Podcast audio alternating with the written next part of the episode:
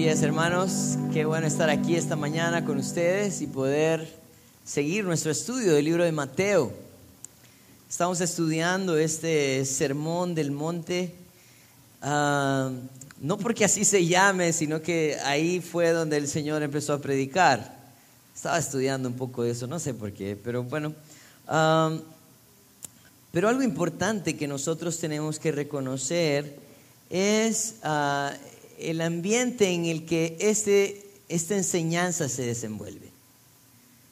Jesús está rodeado de un grupo de personas, no porque ellos ah, le conocían o porque sabían quién era Él, sino por las enseñanzas y también los milagros que el Señor estaba haciendo. Si ustedes ven en el capítulo 4, en el versículo 24, dice que se difundió su fama por toda Siria y le trajeron todos los que tenían dolencias, los afligidos por diversas enfermedades y tormentos, los endemoniados, lunáticos, paralíticos, y los sanó. Y la verdad es que eso es lo que movió a un montón de personas a buscar de Jesús. Ellos estaban buscando un milagro, ellos estaban buscando en realidad sanidad a sus dolencias, ellos estaban esperando también a un rey político que los liberara no solamente de sus dolencias, sino también de la opresión de Roma.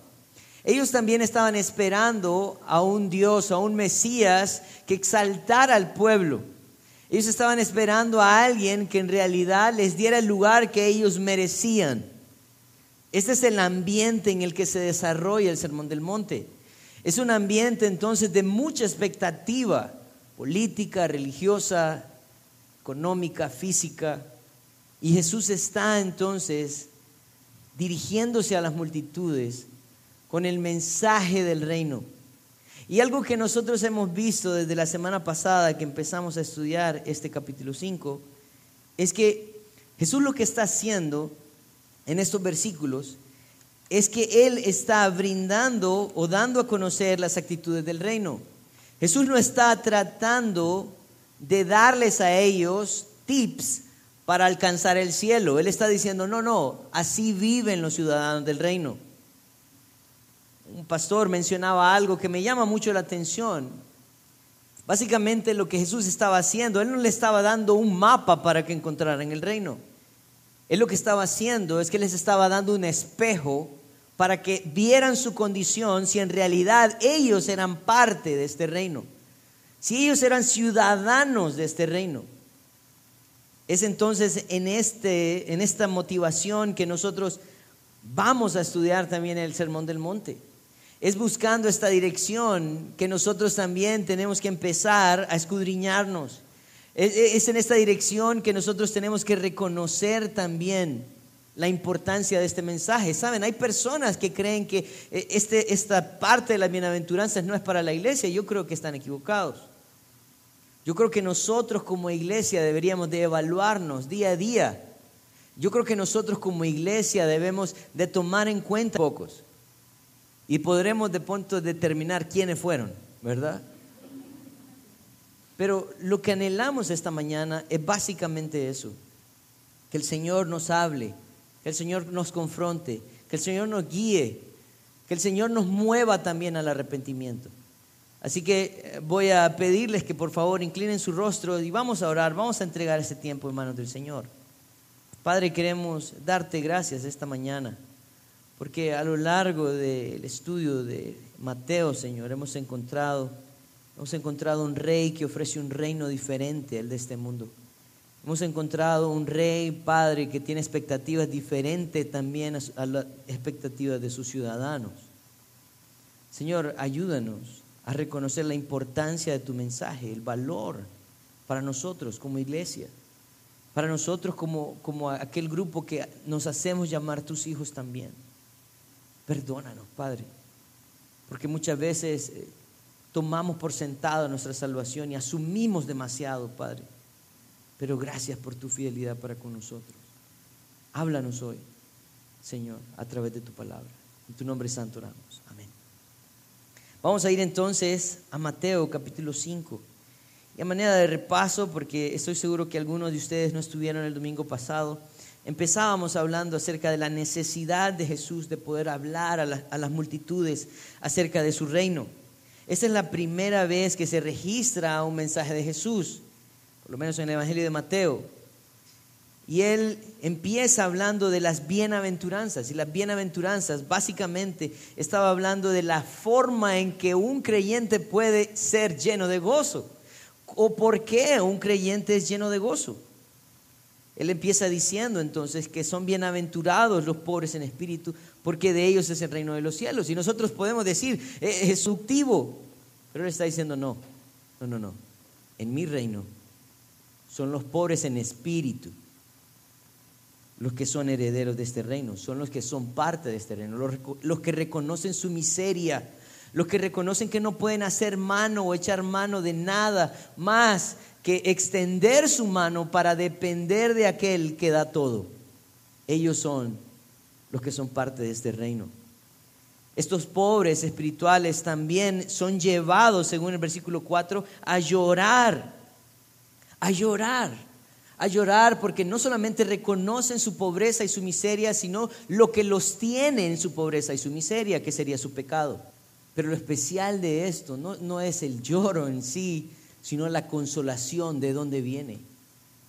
Estas personas que están siendo consoladas por Dios son aquellas personas que aprenden entonces a gozarse también en medio de sus lágrimas. Lo que nos llevaba el domingo pasado a la tercera bienaventuranza, que aquellas personas que reconocen su pobreza, lloran por su condición, pero se convierten en personas mansas, algo lo que, a lo que el mundo ve como una debilidad. Jesús está diciendo, esta es su mayor fortaleza. ¿Saben? Porque el mundo te invita a poder exigir tus derechos. El mundo te invita a que te manifiestes, a que seas fuerte. Pero él está diciendo, no, tienes que ser manso. De la mansedumbre nace el gozo. Jesús fue un hombre manso. Jesús fue alguien que tenía todo el poder, pero no lo usó porque estaba bajo el control de la obediencia a su Padre. El manso entonces aprende a ser gozoso. ¿Por qué? Porque básicamente está buscando el carácter de Jesucristo. Llegamos entonces a nuestra cuarta bienaventuranza. Y miren, e-, esto es bien importante para nosotros, porque en el versículo 6, si ustedes me acompañan, dice, bienaventurados los que tienen hambre y sed de justicia, porque ellos serán saciados. Miren, hay algo importante en esto. Y yo quiero que usted vea el flujo de ideas y cómo una bienaventuranza está conectada con la otra. Como les decía, el que reconoce su miseria depende totalmente de Dios, lo que le lleva entonces a reconocer su condición y llorar por su pecado para recibir la consolación de Dios, lo que lo convertiría en alguien que busca el, carácter y las pisadas de Jesús para seguir su ejemplo, y ellos entonces tienen la promesa de recibir la tierra por heredad.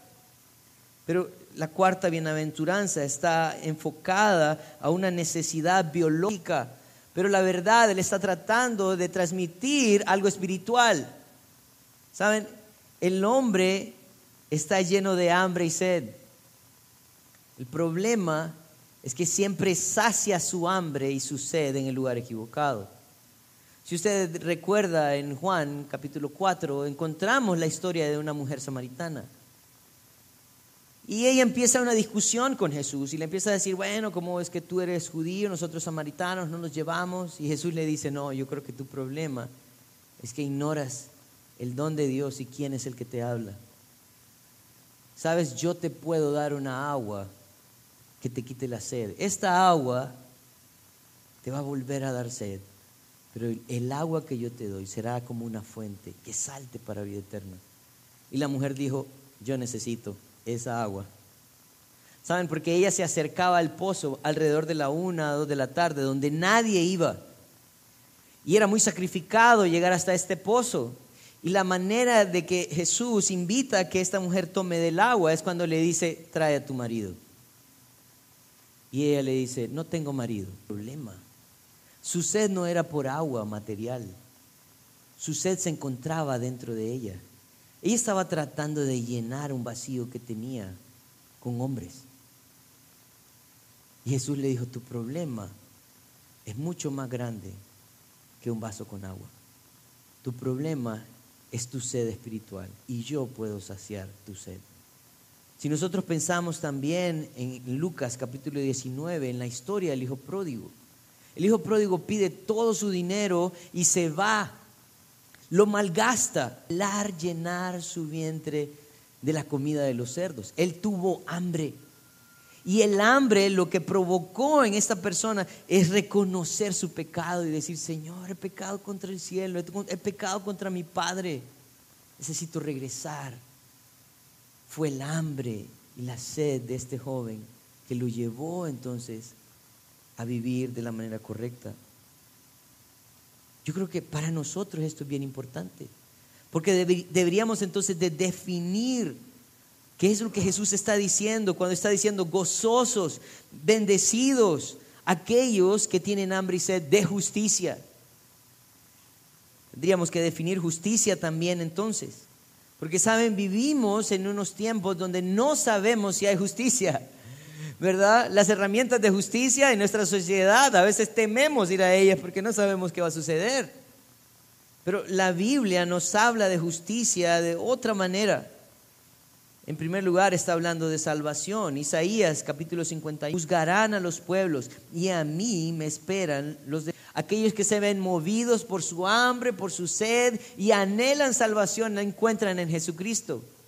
Pero ¿qué hay de los que ya tienen a Jesucristo? Está hablando entonces también de santificación. Porque la santificación sería el proceso natural y hizo una justificación de tus pecados. Pero tu justificación tenía un propósito. El propósito era santificarte, limpiarte, sacarte del pecado para luego un día glorificarte en el cielo con tu Padre.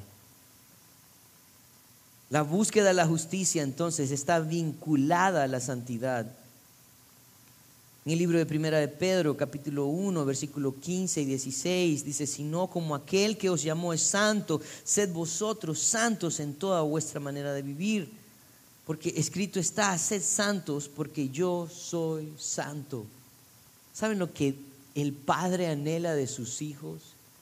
Que anhelemos lo mismo que Él, es santidad que nuestros anhelos, que nuestra necesidad, nuestra hambre, nuestra sed se encuentre de ser santo como Él es, de anhelar su justicia, de vivir como Él vive. Que en toda nuestra manera de vivir podamos reflejar de dónde somos. El rey David expresaba su necesidad de encontrarse con Dios de esta manera también. Dice el Salmo 42, versículo 1, como el siervo clama por las corrientes de las aguas, así clama por ti, oh Dios, el alma mía. Mi alma tiene sed de Dios, del Dios vivo. Estas son palabras de David. Él está diciendo, ¿saben cuál es mi condición? Soy como un animal que está perdido y que no ha bebido agua y clamo y lloro. nunca he escuchado a un siervo clamar, pero sería una buena búsqueda en Google, ¿verdad? Él está diciendo, yo clamo por, por mi Padre, yo clamo por Él, yo tengo sed de Él, yo quiero ser saciado por Él. Yo quiero decirte algo importante el anhelo ferviente de David reflejaba también la respuesta de Dios. El Salmo 63.1 dice, Dios mío, Dios mío, ¿eres tú? De madrugada te buscaré, mi alma tiene sed de ti, mi carne anhela en tierra seca y árida donde no hay aguas. Yo quiero decirte algo, si este no es tu deseo, de pronto no tienes mucha sed.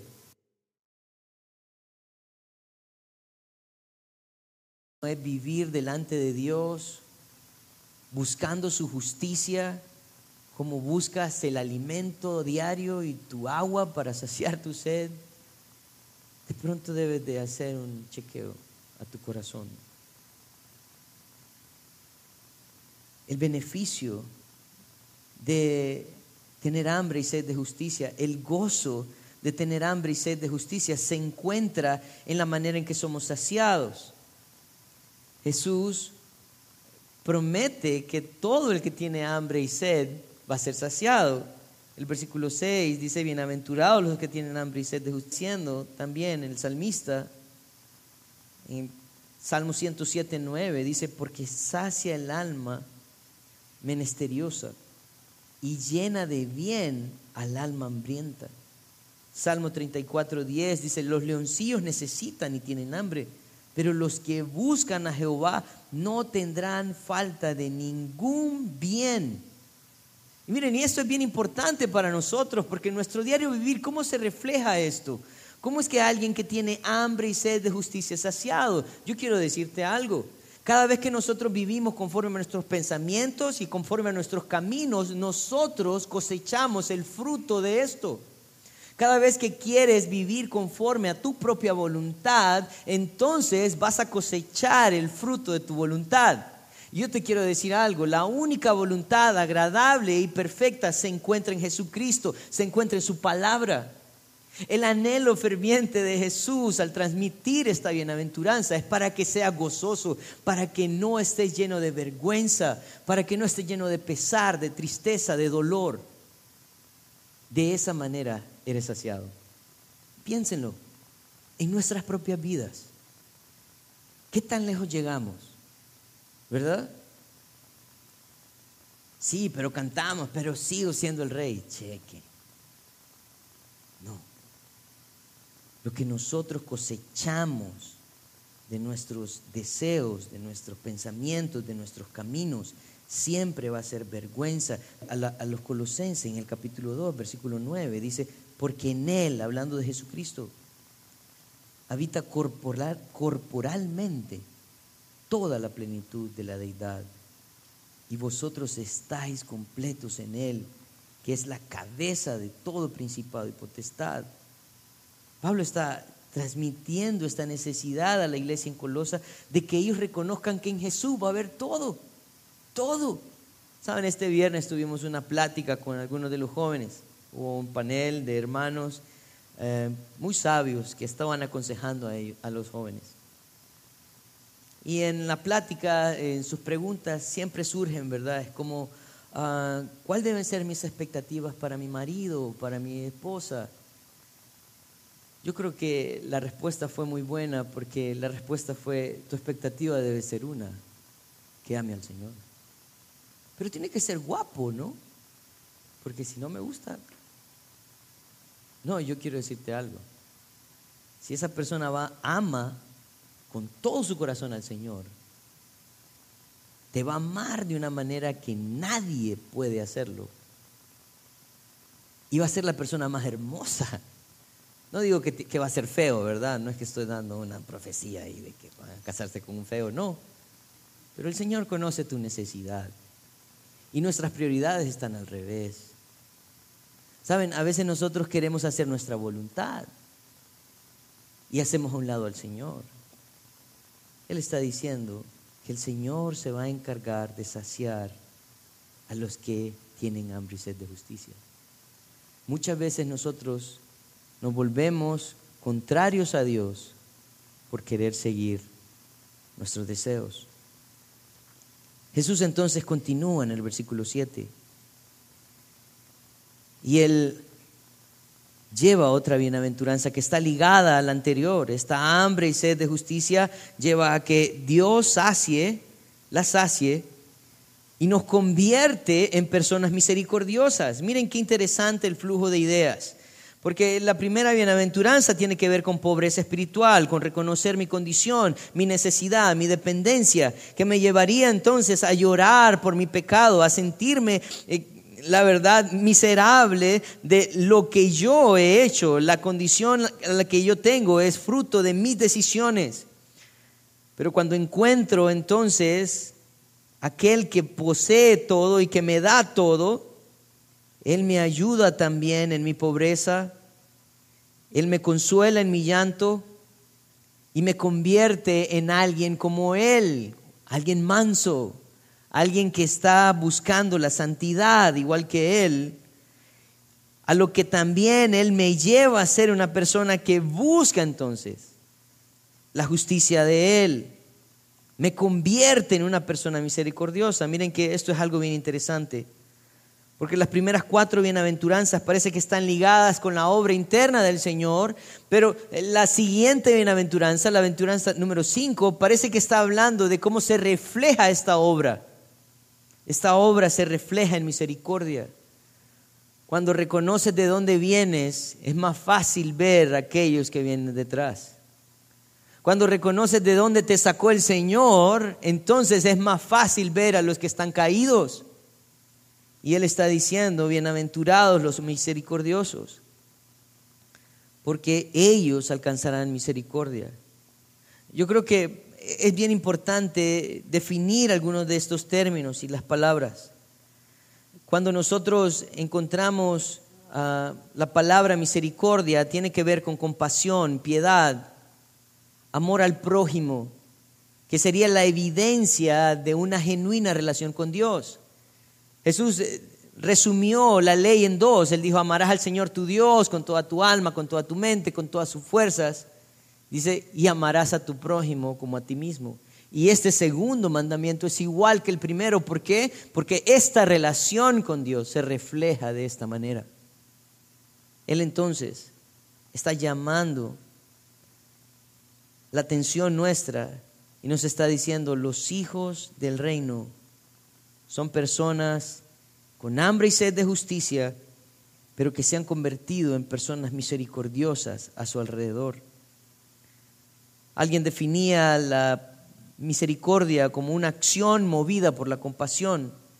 Jesús enseña acerca de la misericordia aquí en el capítulo 5 de Hechos, y vaya conmigo al, al versículo 43.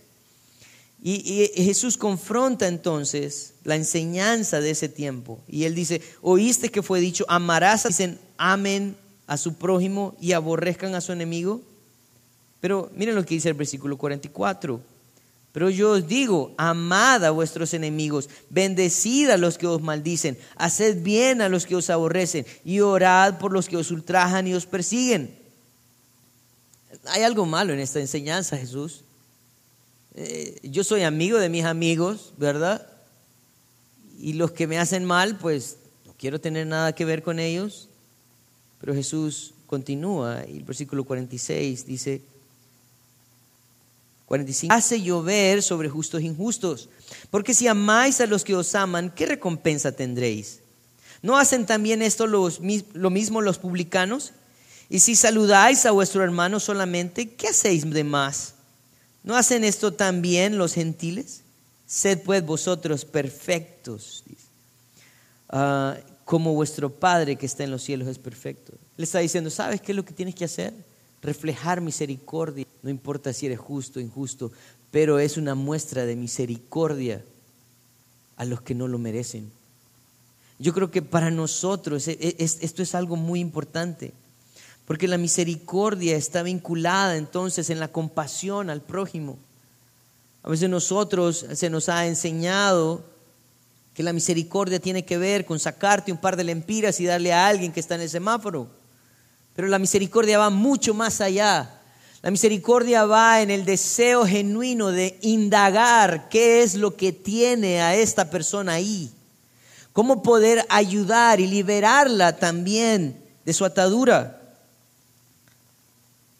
Hay muchas personas que se mofan o se exaltan por su compasión y dan al pobre, se toman fotos, hashtag, misericordia. Quiero decirte algo.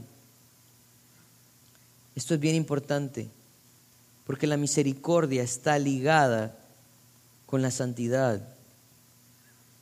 El libro de Miqueas capítulo 6, versículo 8, dice, oh hombre, nuestro hermano cuando está en pecado y lo animemos a que se aparte de su pecado, eso es mostrar misericordia. Esa es, una manera genuina, un programa en la televisión donde eh, había un muchacho que estaba luchando con la verdad. Y alguien le dijo, mira, lo que tienes que hacer es que cuando la verdad no funciona, miente.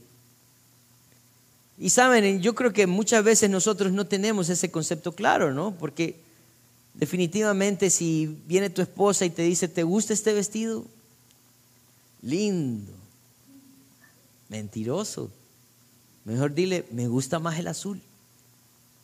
¿Verdad? Y no mientes y haces uso de la misericordia. Yo creo que eso es bien importante para nosotros. Porque, ¿saben? A veces nosotros creemos que la misericordia es tener empatía con el pecado. La misericordia es no decirle a nadie cuál es su condición y cómo ayudarlo. La misericordia entonces tiene que ver con que yo mantenga mi boca cerrada. Pero Salmo 103, 11 dice, porque como la, como la altura de los cielos sobre la tierra, dice, engrandeció su misericordia, dice, sobre los que le temen. La misericordia de Dios está sobre los que le temen a Él. Salmo 85, 10 dice, la misericordia y la verdad se encontraron, la justicia y la paz se besaron. Es un combo, hermanos. Misericordia también es señalar el pecado. Misericordia es ayudar a las personas a salir de su condición. Eso fue lo que hizo aquel samaritano con el que encontró golpeado en la calle. Él pagó el precio por la sanidad de este hombre. Eso es lo que Jesús hizo en la cruz por tus pecados y los míos. Él mostró misericordia. Lucas capítulo 6, versículo 36. Jesús nos está entonces dando este mandato y dice, sed pues misericordiosos como también vuestro Padre es misericordioso. Yo creo que hay algo muy importante en esta parte, porque el beneficio o el gozo de ser misericordioso es que nosotros recibimos lo que sembramos. Miren, esto es importante. En Mateo capítulo 6, ah, nosotros encontramos una enseñanza acerca de la oración. Y lo que sucede es que muchas veces nosotros hemos de pronto recitado esta oración, pensado en esta oración, pero no, no, no meditamos en lo que estamos diciendo. Lucas capítulo 6, eh, versículo 36, perdón, Mateo 6, 14 dice, porque si perdonáis a los hombres sus ofensas, os perdonará también a vosotros vuestro Padre Celestial, los que nos ofenden. Básicamente lo que está diciendo en esta oración Jesús es, Señor, ten misericordia de mí de la misma manera que yo tengo misericordia de los demás. Así que en este momento tienes que hacer una lista y pensar, ¿cómo estás teniendo misericordia de los demás? Porque de la manera que tienes misericordia, también Dios va a tener misericordia hablando de lo mismo, viéndolo desde otro punto de vista, Santiago habla en el capítulo 2, versículo 12 y 13 de Santiago. Dice, así hablad y haced, como los que habéis de ser juzgados por la ley de la libertad, porque juicio sin misericordia se hará con aquel que no hiciere misericordia, y la misericordia triunfa sobre el juicio. Él está diciendo, ¿sabes? Si no tratas con misericordia a las personas, así vas a ser tratado. Porque los hijos del reino, los miembros de este rebaño, aprenden a ser misericordiosos porque han recibido misericordia de Dios. Yo creo que para nosotros esto es sumamente importante, porque debería entonces de reflejarse en nuestro diario vivir, con nuestros hijos, con nuestra esposa, en nuestro trabajo, en la calle, con la mesera que te llevó el fresco equivocado. La misericordia te da el derecho también de hablar. Yo, yo creo que para nosotros, viendo las bienaventuranzas, continúa siendo un reto el poder rendir nuestra vida al Señor y que Él, que en el versículo 8 Jesús continúa con las bienaventuranzas y Él dice, Bienaventurados los de limpio corazón, porque ellos verán a Dios. Nuevamente pensando en el flujo de ideas y cómo una bienaventuranza está ligada a la otra, su pobreza entonces espiritual lo llevaría a llorar y recibir la consolación del Señor y transformar su carácter a un carácter a la imagen de Cristo, que es mansedumbre. Esto nos llevaría entonces a tener sed, hambre de justicia, de querer también vivir como Dios. Y eso nos convertiría en personas misericordiosas, porque Dios es misericordioso. Lo que me llevaría entonces a ser una persona que practique la limpieza. Tu corazón, pero ¿de qué está hablando Jesús? ¿Está hablando de tu órgano, del músculo, del corazón? La palabra corazón es la misma palabra en el griego, cardia, que es de donde sale el término cardíaco y todo lo que se asemeja. Pero está enfocado en, reflejar lo interno del hombre, lo más profundo, lo que mueve al hombre.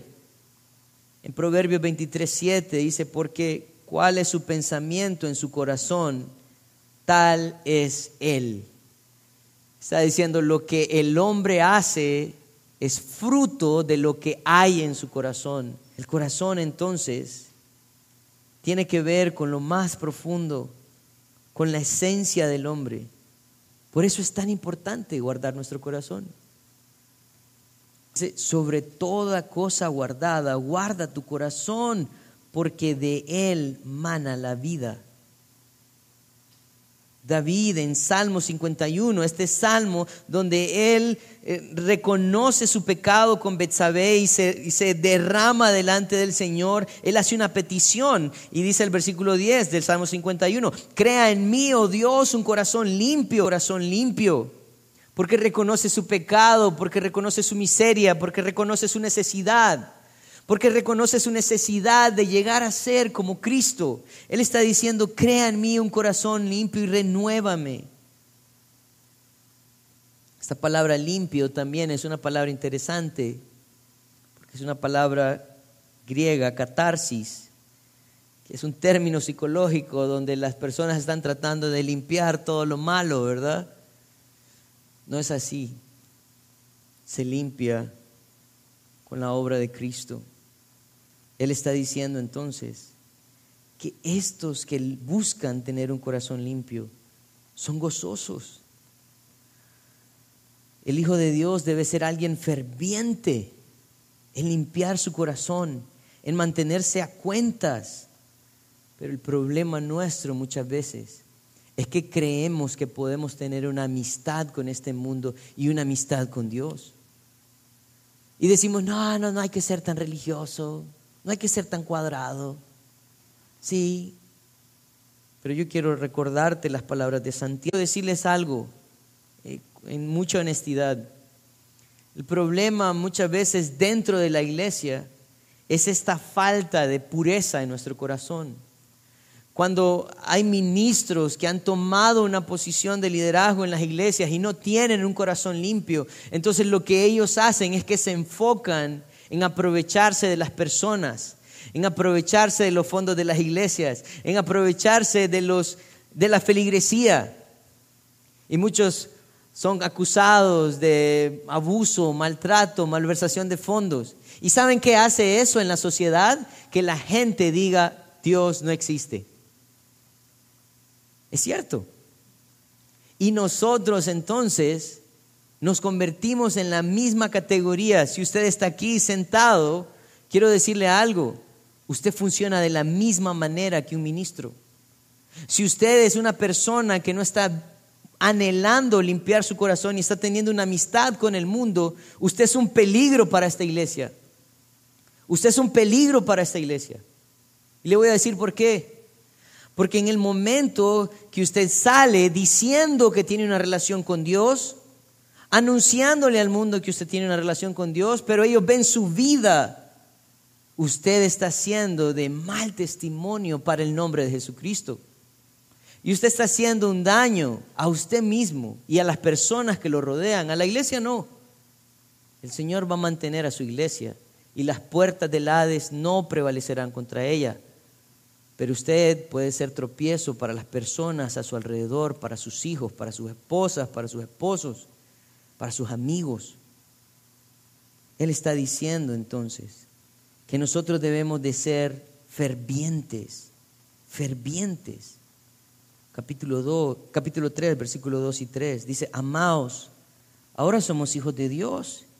Y aún no se ha manifestado lo que hemos de ser. Miren, él está llegando a una conclusión. Juan está hablando a los hermanos y le está diciendo, hermanos, ya no somos lo que éramos, ahora somos hijos de Dios y aún de pronto no tenemos claridad de cómo nos vamos a ver, pero miren lo que dice el versículo. Pero sabemos que cuando Él se manifieste seremos semejantes a Él porque le veremos tal como Él es. Y miren lo que dice el versículo 3, y todo aquel que tiene esta esperanza en Él se purifica a sí mismo, así como Él es puro.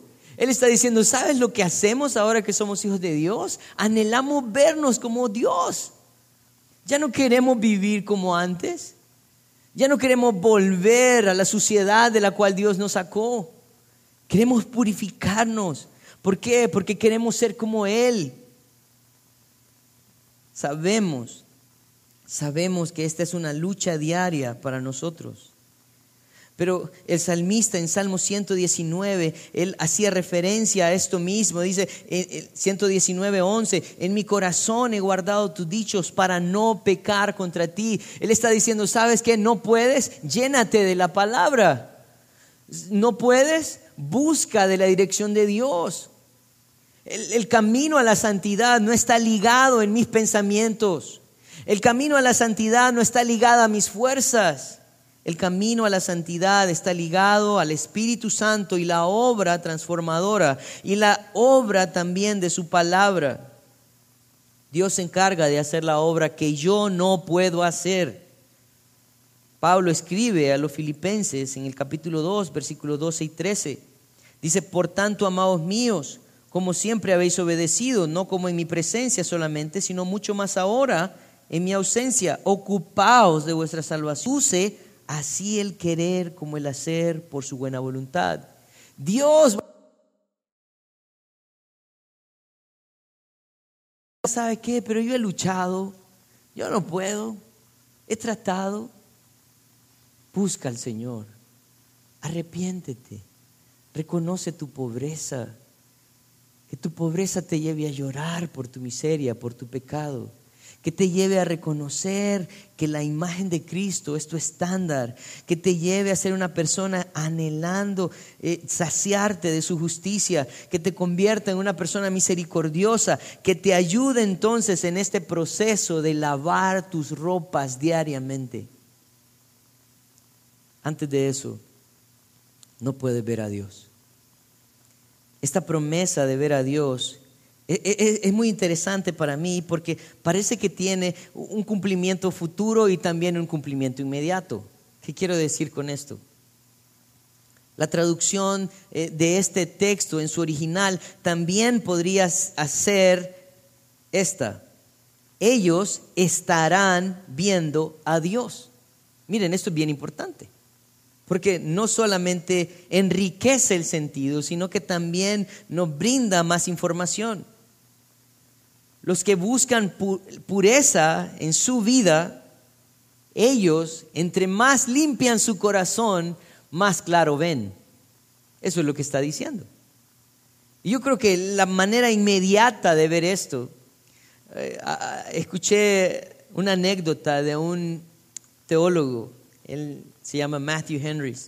Matthew Henry, él, él tradujo toda la Biblia, él, él, perdón, hizo un comentario de toda la Biblia. Y parece que un día él lo asaltaron, él iba en la calle y lo asaltaron. Y al día siguiente él abrió su diario y Matthew empezó a escribir y él decía, gracias a Dios porque ayer me robaron, pero no me mataron. Gracias a Dios, porque ayer me robaron el dinero, pero no era mucho. Gracias a Dios, porque ayer no fui yo el ladrón. Y, miren, esto es bien importante para nosotros. Porque las personas que aprenden a buscar la limpieza de sus corazones, empiezan a ver a Dios en todo. Ellos dicen, Señor, gracias porque no me he convertido en un ladrón. Este ladrón me hizo reconocer que tu obra en mí es grande. Gracias, Señor, porque aunque me quitaron el dinero, me permitiste la vida. Y yo creo que los hijos de Dios, los que buscan tener un corazón limpio, agradecen todo lo que Dios hace. Se levantan en la mañana y dicen, wow, Dios, eres fuerte, poderoso. Todos los padres aman a sus hijos, ¿verdad? No importa que sean feitos. Pero la verdad es que vemos la obra de Dios. Job, Job, el hombre más justo de toda la tierra, declarado por Dios, no por su persona, mi persona aquí. Job 42.5 dijo, Job dijo esto, de oídas te había oído, mas ahora mis ojos te ven. Y, Job no estaba hablando de que había tenido un encuentro personal con Dios y que se había sentado a la par de su cama y decía, oh, ánimo. No. A través de su dolor, a través de su prueba, a través de todo lo que el Señor había hecho en la vida de Job, lo había perfeccionado al punto de decir, Señor, antes mi relación contigo, siendo el hombre más justo de la tierra, era como que solo había oído de ti, pero ahora mis ojos te ven, te ven en todo, Señor. Esta es la obra que el Señor va a hacer en los que anhelen un corazón limpio. Pero el cumplimiento futuro se encuentra en Apocalipsis 22. Y miren, eh, yo quiero decirles que Apocalipsis 22 es el último capítulo de la Biblia y donde básicamente aquí ya las letritas de la película están, están pasando, ¿no? Y dice, después me mostró, versículo 1, Después me mostró un río limpio de agua de, agua de vida, resplandeciente como cristal, que salía del trono de Dios y del Cordero, en medio de la calle de la ciudad. Y a uno y a otro lado del río estaba el árbol de la vida, que produce doce frutos, dando cada mes su fruto. Qué bonito tener un árbol así, ¿verdad? Y dice, y las hojas del árbol eran para la sanidad de las naciones y no habrá más maldición. Y el trono de Dios y del Cordero estarán en ella y sus siervos le servirán. Y miren lo que dice el versículo 4, y verán su rostro y su nombre estará en sus frentes. Saben, yo creo que si nosotros viviéramos conscientes de que un día usted se va a parar delante de su creador, de pronto la historia sería otra. Pero muchas veces nosotros pensamos en el cielo muy egoístamente. A veces nosotros pensamos en el cielo como, no, yo quiero ver mi casa ya, ¿verdad? Mira usted su carrito y dice, no me imagino que ha de ser mejor el que tiene el Señor en el cielo, ¿verdad? Y, piensa en su trabajo y en los impuestos y todo y dice, ay, pero allá no va a haber nada de esto. O a lo mejor el ingreso va a ser mejor. Y empieza a pensar en el cielo como, como si fuera algo terrenal. ¿Saben lo magnífico del cielo es que usted se va a encontrar con su Padre? Eso es lo magnífico del cielo. Mientras tanto, ocúpese en su corazón. Porque entre más... No terminamos las bienaventuranzas. Tiene hambre y sed. No siempre de lo que agrada a Dios, pero los que reconocen su necesidad de santidad anhelan hacer la voluntad de Dios. Si esa no es tu necesidad, no tienes tanta hambre y sed. Hermanos, recuerden, esto es un espejo. Y esta es palabra de Dios, no es palabra mía. Así que no me haga malas miradas al salir.